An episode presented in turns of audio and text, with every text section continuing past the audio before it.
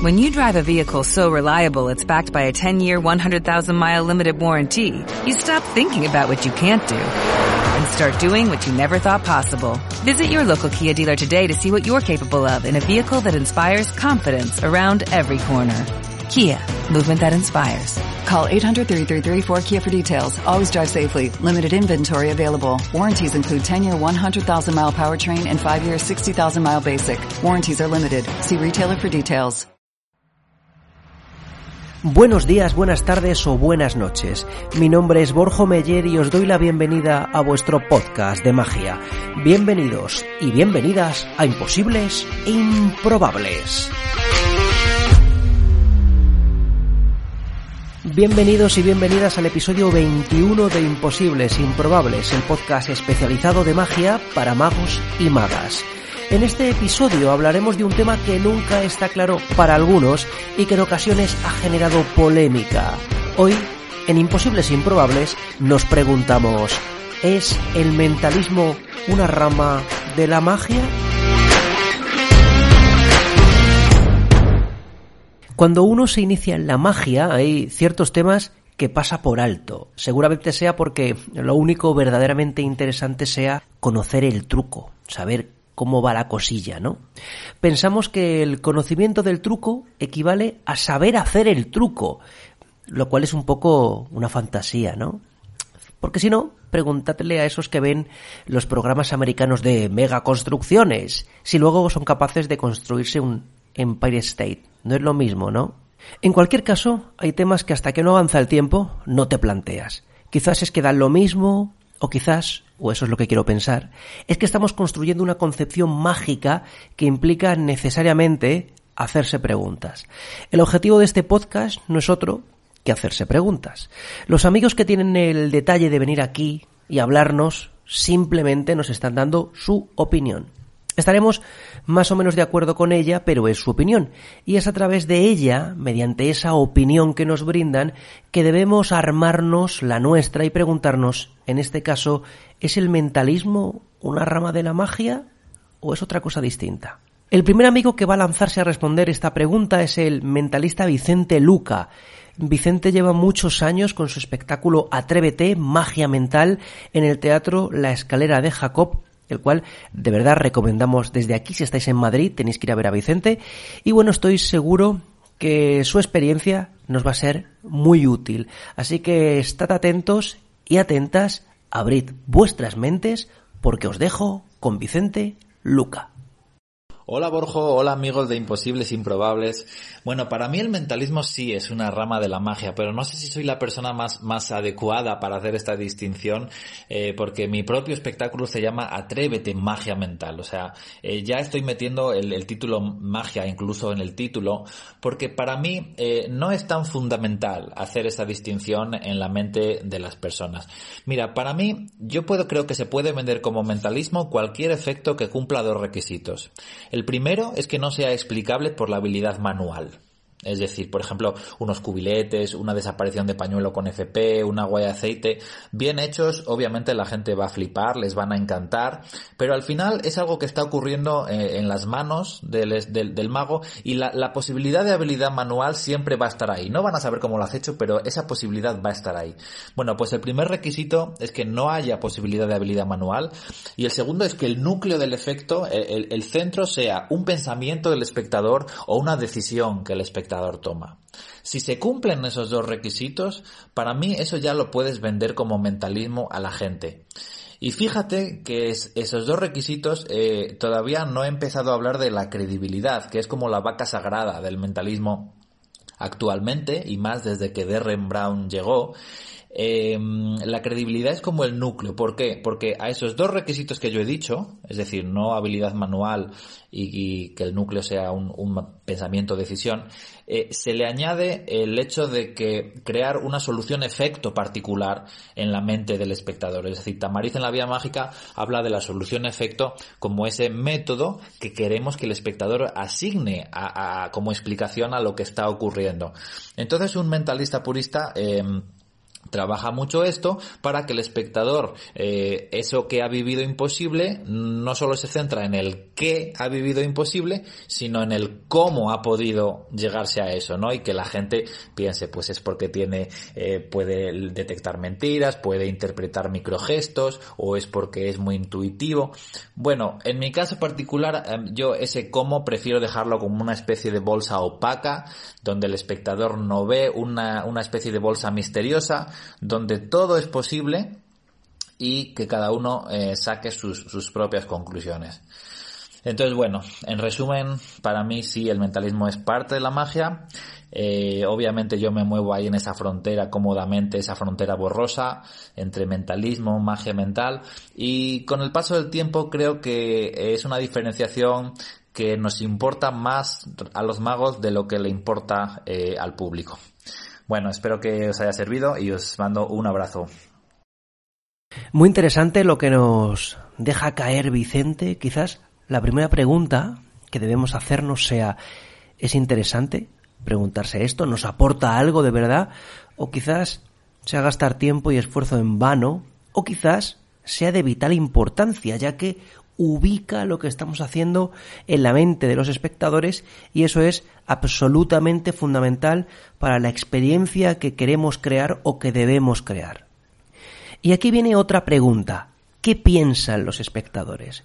Mi experiencia me dice que la gente distingue claramente entre magia y mentalismo como dos cosas, no voy a decir radicalmente distintas, pero sí diferentes aunque sea ligeramente diferentes, atribuyendo, como muy bien dice Vicente, la habilidad manual y evidentemente la existencia de truco a la magia y abriendo un abanico de posibilidades sin explicación aparente cuando se trata de mentalismo. Como muy bien decía el maestro Gaby Pareras, el mago de alguna manera encarna el truco, pero el mentalista encarna el truco, esa es otra pregunta que tenemos que hacernos. Y fijaos una cosa, y es que esto sucede en la época actual, en la cual es difícil creer que un señor, al toque de una varita, puede mover una bola de sitio y colocarla en otro cubilete.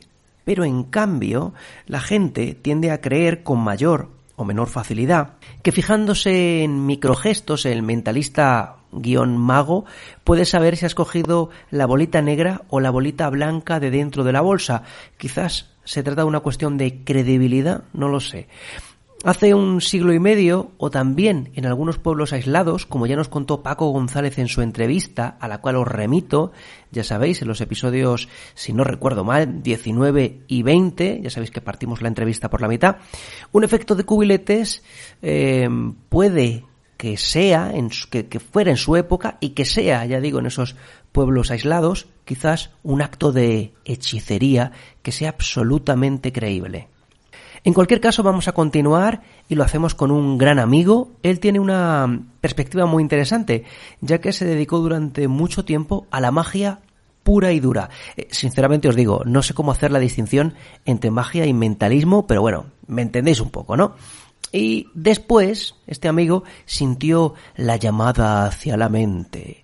Él tiene un espectáculo que se llama El Mentalista, desde hace también varios años, en, la escalera de Jacob, como Vicente. También os recomiendo que vayáis a verle. Y además asombró al jurado de Got Talent con su número. Echarle un vistacillo. Os lo voy a dejar todo esto en las notas del programa. Queridos amigos y queridas amigas, os dejo con mi buen amigo Juanma González.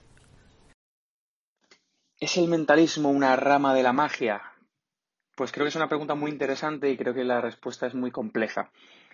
Eh, vaya por delante que no soy ningún experto en historia del mentalismo ni historia de la magia. Eh, y lo que voy a dar aquí es, mi visión al respecto, que estoy seguro de que otros colegas eh, pueden no compartir. Pero creo que mm, creo que hoy sí, hoy día sí es una rama de una rama del ilusionismo desde el mismo momento en, que, en el que en los congresos de ilusionismo, en congresos de, magia, pues existe, por ejemplo, concurso de mentalismo. Pero creo que no siempre fue así.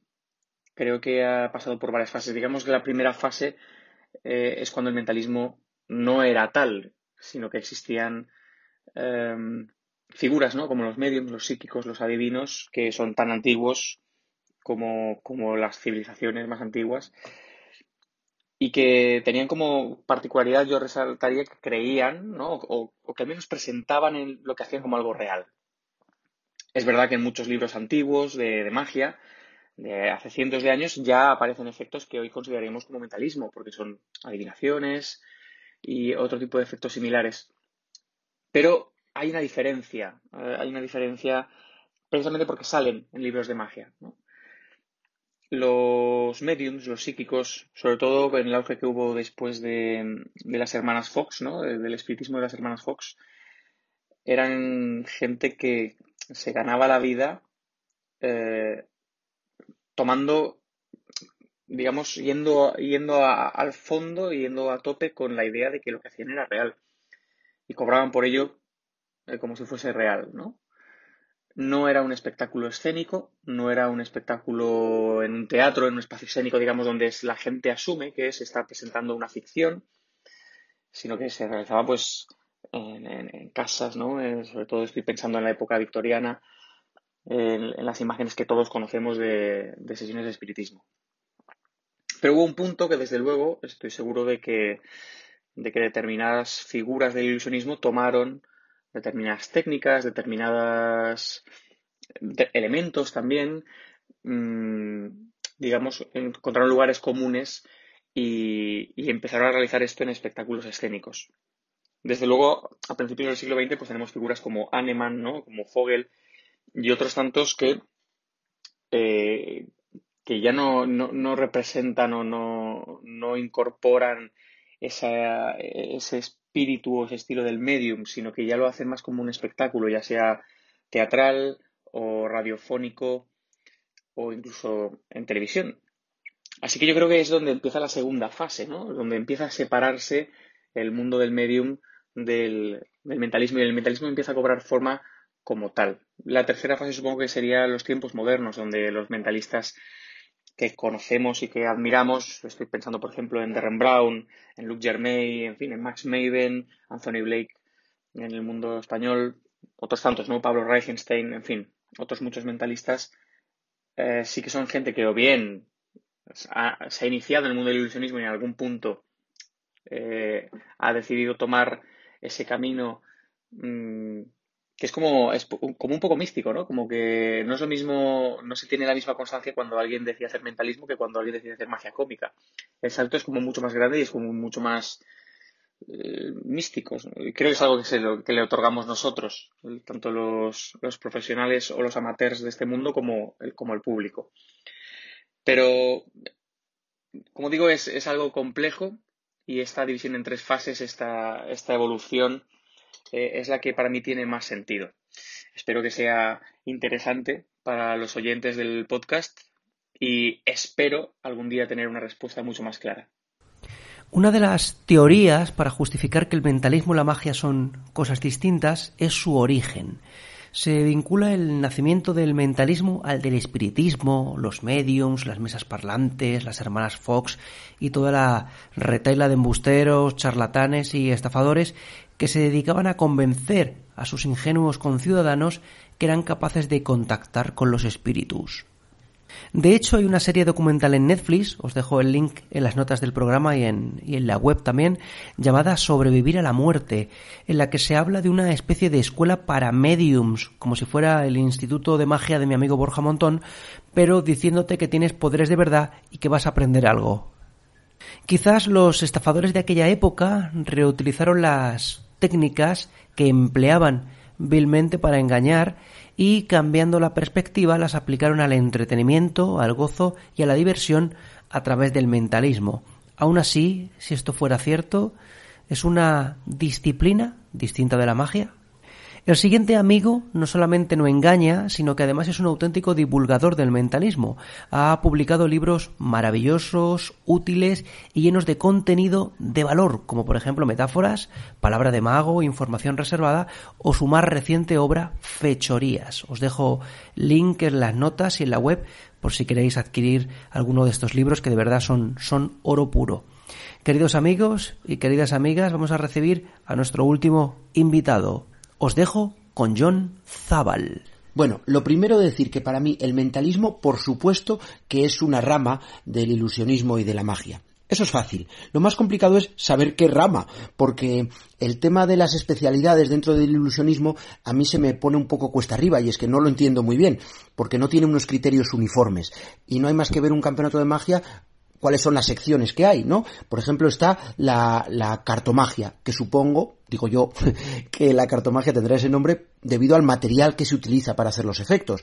Luego está, por ejemplo, la, especialidad de manipulación, que eso ya es otro criterio distinto, porque se basa en la técnica que se utiliza. Pero después hay otra, como por ejemplo puede ser la magia de cerca, cuya diferenciación del resto de especialidades se basa en el espacio donde, donde se hace la magia o la magia cómica, que lo que marca la magia cómica es, lo que diferencia del resto es la sensación que produce en el público a diferencia de otras especialidades que no se ha tenido en cuenta al público en ningún momento. Es decir, es un lío, es un lío de narices. Que esto ya no, no es que se me haya ocurrido a mí porque sea muy, muy peleón, sino que ya hay un, hay un artículo en la Escuela Mágica de Madrid hace muchísimos años, ¿no? Entonces, teniendo en cuenta esto, ¿Dónde se puede situar el mentalismo? Pues yo creo, y esto igual os resulta un poco raro, pero yo creo que el mentalismo como especialidad es paralelo a la magia cómica, porque en ambos lo que centra y lo que lo identifican es la sensación que produce al público. ¿Mm? Y ya para centrar un poquito más, os voy a decir una cosa, una frase que a mí me gustó mucho de Jeff McBride, que quizás no os ayude en nada, la verdad, pero a mí sí. No es que esté de acuerdo del todo, estoy de acuerdo al 96%, 96,3%, perdón. Y, dice que el, mentalismo se diferencia de otras ramas de la magia porque en otras ramas de la magia el protagonista siempre es el mago. Sin embargo, en el mentalismo, el protagonista es el espectador. Ahí lo dejo. Quizás la última pregunta sea, si el mentalismo no es una rama de la magia, ¿qué narices es? Bueno, yo sinceramente no lo tengo claro. Es una disciplina distinta como los malabares, como el stand-up comedy, como la improvisación. Bueno, parece que tiene muchas similitudes con la magia. De hecho, el núcleo central es el mismo, es el efecto. Aunque como muy bien decía John, John Zabal, parafraseando a Jeff McBride, eh, en unos el protagonista es el, el mago mentalista y en otros es el espectador. Juan Tamariz define la magia como el misterio de lo imposible y creo que esta definición se extrapola y se aplica igualmente al, al mentalismo. Hay muchas preguntas en el tintero. Si hago unos cubiletes y luego adivino una palabra pensada, ¿hago mentalismo o hago magia mental? ¿Solo los mentalistas pueden hacer mentalismo como si fuera una especie de, de núcleo imposible de acceder, salvo que seas mentalista? Entonces, ¿solo los numismagos pueden hacer magia con monedas y los cartómagos utilizar cartas? Bueno, creo que hay muchas limitaciones y muchas preguntas, ¿no? Yo sinceramente creo que el mentalismo, porque me tengo que mojar, claro, no voy a hacer el programa y encima no decir ni mu. Yo sí que creo que el mentalismo es una rama de la magia, igual que el resto de ramas. Sí que es posible que tenga algunas diferencias eh, más notables que el resto de, ramas que, que, compone todo el panorama eh, del ilusionismo, pero sí que creo que es una rama de la magia, para que luego me digáis que no me he mojado. Y bueno, yo os dejo este quebradero de cabeza a vosotros y a vosotras, ir dándole vueltas, y si pensáis que es una rama de la magia o que no es una rama de la magia, espero vuestros comentarios y opiniones. Y hasta aquí el episodio 6 de la tercera temporada de Imposibles Improbables. Ya sabéis que podéis seguirnos en las redes sociales, en Instagram, en arroba imposibles improbables y en Twitter arroba y improbables. Y también disponéis de nuestra página web www.imposiblesimprobables.com donde os espera nuestro formulario de contacto en el que de verdad me encantaría recibir vuestros comentarios. ¿Qué pensáis? ¿Es una rama de la magia? ¿Es algo distinto? Y lo más importante, ¿por qué pensáis que es una rama de la magia o por qué pensáis que no es una rama de la magia? Os leo. Y ahora voy a aprovechar para leer algunos comentarios de los episodios 20 y 21 que nos habéis dejado en iVoox y que de verdad os agradezco muchísimo. Bueno, vamos allá con esos comentarios. Me voy al episodio 19. Ya os he dicho que yo leo todos los comentarios, salvo que alguno, pues oye, tenga un contenido insultante, que en ese caso, pues oye, evidentemente lo vamos a obviar.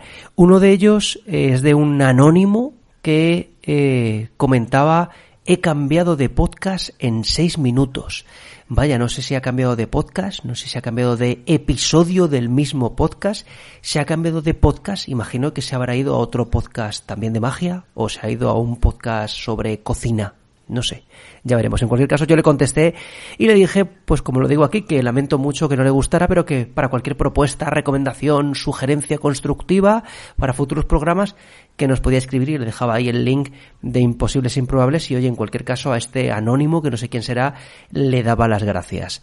En este mismo comentario también nos comentaba eh, Sergio Crespo, decía, maravilloso Paco González, accesible, sencillo y un enorme pozo de sabiduría. Me ha gustado esta primera parte con un enfoque distinto pero muy interesante. Sigue así Borjo con contenidos que aportan y enriquecen el pensamiento mágico. Mil gracias Sergio, que siempre contesta. Sergio también, a través del formulario, planteó una, una pregunta que te prometo, Sergio, que responderemos más adelante. Otro anónimo que sospecho que no es el mismo anónimo de antes, ¿no? Porque sería muy raro, sería bipolar. Dice, interesantísimo. Me encantaría pensar que el primer anónimo dice, he cambiado de podcast y luego en realidad dice, ah, no, sí que me gusta.